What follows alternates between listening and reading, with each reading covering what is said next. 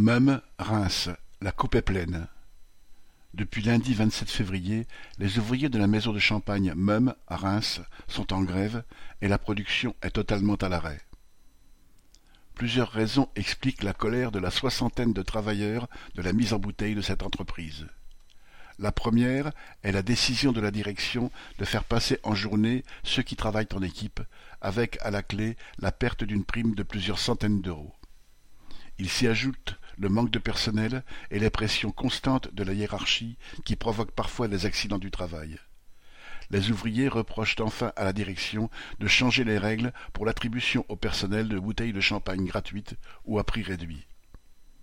L'entreprise appartient au groupe Pernod Ricard, propriété de la famille Ricard, deuxième groupe de vins et spiritueux derrière LVMH, qui a vu ses profits exploser l'an dernier avec 1,7 milliard d'euros, en hausse de 29%.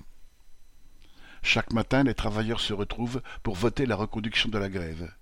Ils demandent désormais une compensation financière pour les jours de grève, car pour eux, c'est la direction qui, par ses décisions, est à l'origine du conflit.